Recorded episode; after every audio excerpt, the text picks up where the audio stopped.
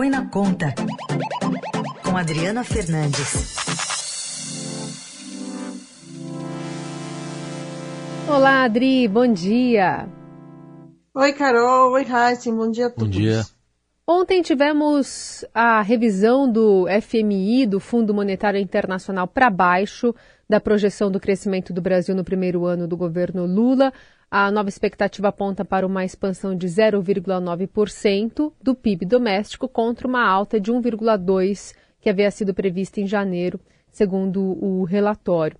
E nesse sentido, a gente já teve até uma resposta né, do ministro da Fazenda, Fernando Haddad, dizendo que ó, a gente está com arcabouço, previsão de que é, as coisas se alinhem, que tudo vai dar certo.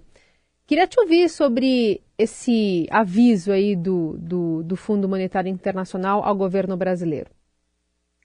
Bom, Carol, o Fundo Monetário ele faz essa avaliação do crescimento da, das economias em vários, de vários países e na sua reunião anual, é como agora, faz um anúncio. O Brasil fica aí atrás na lanterninha dos países emergentes, mas esse cenário é um cenário que já estava sendo esperado, que era desaceleração da economia está pior do que, imagina, do que se imaginava, mas o governo segue apostando que vai conseguir aumentar esse crescimento e, sobretudo, entregar no final do ano um, uma alta do PIB é, maior do que aquela é, do, do, primeiro ano do presidente, do ex-presidente Jair Bolsonaro, que foi de 1,2%.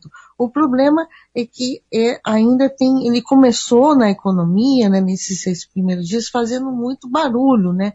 Muito barulho contra o Banco Central, muito barulho é, criticando o mercado financeiro e é, é os números acabam, esse, tudo isso causa incertezas e agora com essa, com o novo arcabouço fiscal, com a divulgação do novo arcabouço, Vou, vou explicar, o novo arcabouço são as novas regras é, fiscais de controle das contas públicas, que foi anunciada ah, na, na, semana retrasada, mas ainda precisa de uma aprovação do Congresso Nacional. Isso deu uma desanuviada, tanto é que ontem o mercado financeiro, com, com, com a redução da, da, inflação, que foi mostrada ontem, apresentou uma melhora significativa na bolsa, nos juros, na taxa de câmbio, e tudo isso favoreceu, está favorecendo a equipe econômica para seguir tentando buscar o seu arcabouço com o desenho que ele foi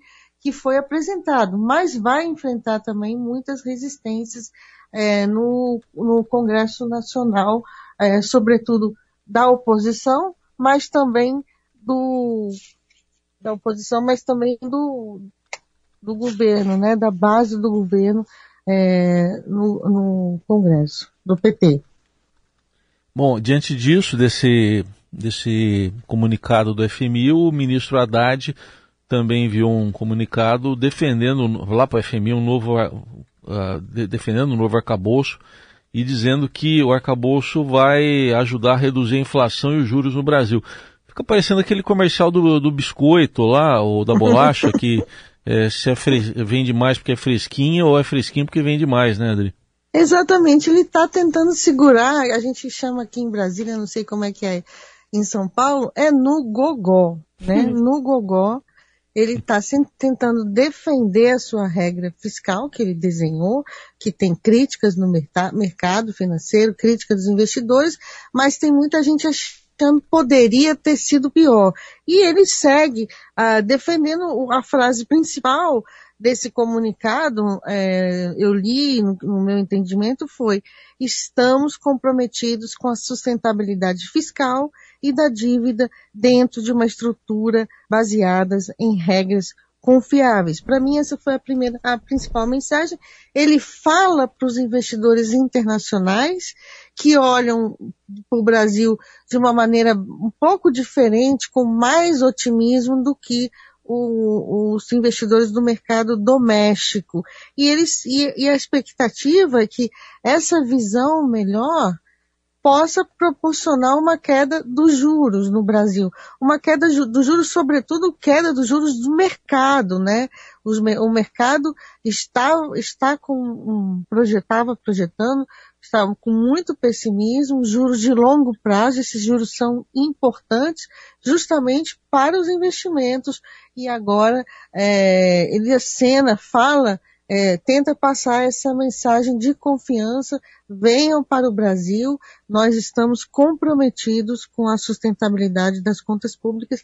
Esse, essa foi, é, Heisen, a mensagem, mas como você falou, é preciso, é, é ainda é, o biscoito, né, é, é fresquinha, mas é, é o gogó. Agora é o momento dele sair, ele tem dado muitas entrevistas, muitas mesmo na portaria, onde ele vai ele fala, ele fala, passa essa mensagem.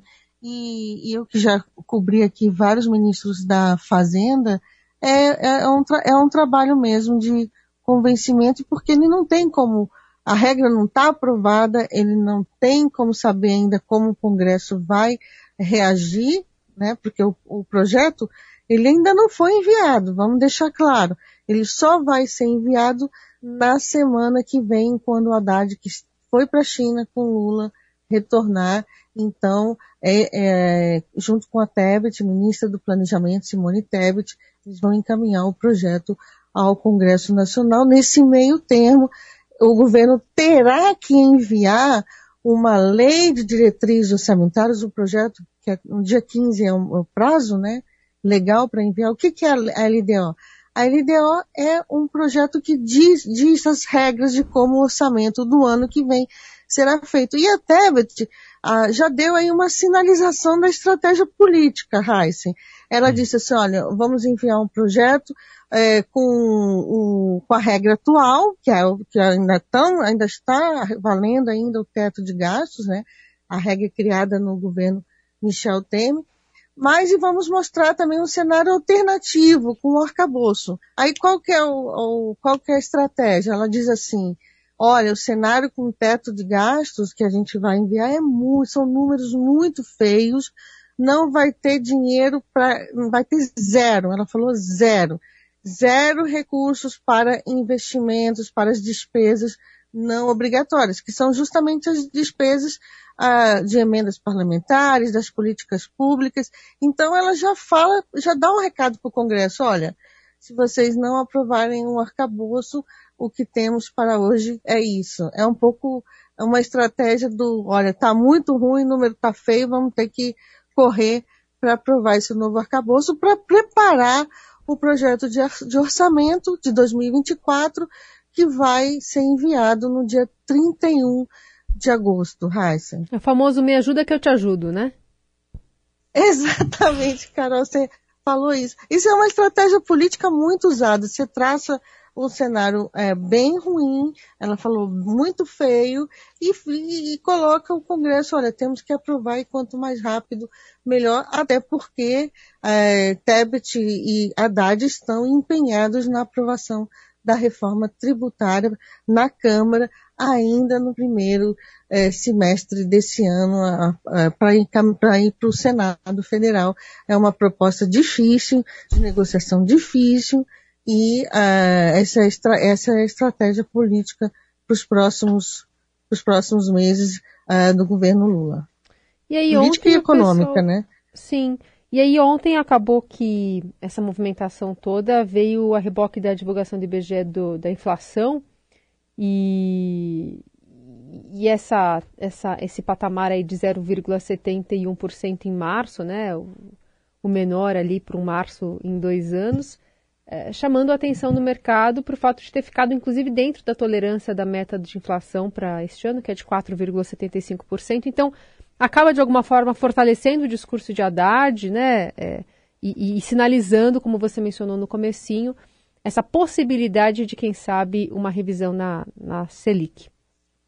Exatamente. O, o Haddad, inclusive no comunicado do, do FMI que ele fez, ele fala, né, é, do impacto é, pro, do, do impacto positivo do aperto da política monetária para a redução da inflação. Ele diz que o custo de vida dos brasileiros caiu pela metade e hoje é comparativamente menor em relação à maioria das economias avançadas. Então, ele meio tem toda essa crítica, né, que, que é um, também uma estratégia política, né, de é, mostrar, olha, a economia está aí com um cenário ruim, né, menor, de zero, previsão da FMI de 0,9, é, mas é, a gente, a gente é, isso não é, não é, não, não, que o governo, quando ele critica o Banco Central, ele está querendo dizer assim, olha, isso daí é culpa da política, política monetária, política que o Banco Central adotou a, é, no ano passado, apertou os juros, é, e esfriou a economia. Então, ele, quando ele critica, ele está jogando essa artilharia para também dizer, olha, a culpa não é minha que a economia vai crescer menos esse ano. E uh, a expectativa agora é o que o governo tem que fazer é trabalhar para esse número ser menor e está aí colocando, adotando, vai adotar medidas, vai aumentar o salário mínimo, vai corrigir a tabela do imposto de renda, mesmo de uma, uma, um valor menor, a, a, a, acelerar os investimentos, é o que eles estão fazendo para é, incrementar a economia. No ano passado, a economia é, cresceu, a economia brasileira 2,9%, muito puxada por medidas é, adotadas na véspera da eleição, um pouco antes, também no início do ano, mas já de olho na eleição, para estimular o crescimento da economia e chegar, o governo Bolsonaro chegar lá na eleição com um cenário mais favorável. O governo Lula também vai buscar medidas para melhorar esse resultado no primeiro ano do seu governo e o Banco Central é um empecilho, né? Uhum. O Banco Central esfriou a economia, está conseguindo, como, como resultado do IBGE mostra, controlar a inflação, reduzir, reduzir a inflação, e o mercado se animou. Essa foi a resposta. Olha, uhum. é, isso, o, o, cenário pode ser um, um melhor aqui, daqui para frente para a economia brasileira. Essa Adriana Fernandes conosco volta a falar conosco na sexta. Obrigada, Adri. Até lá. Até lá.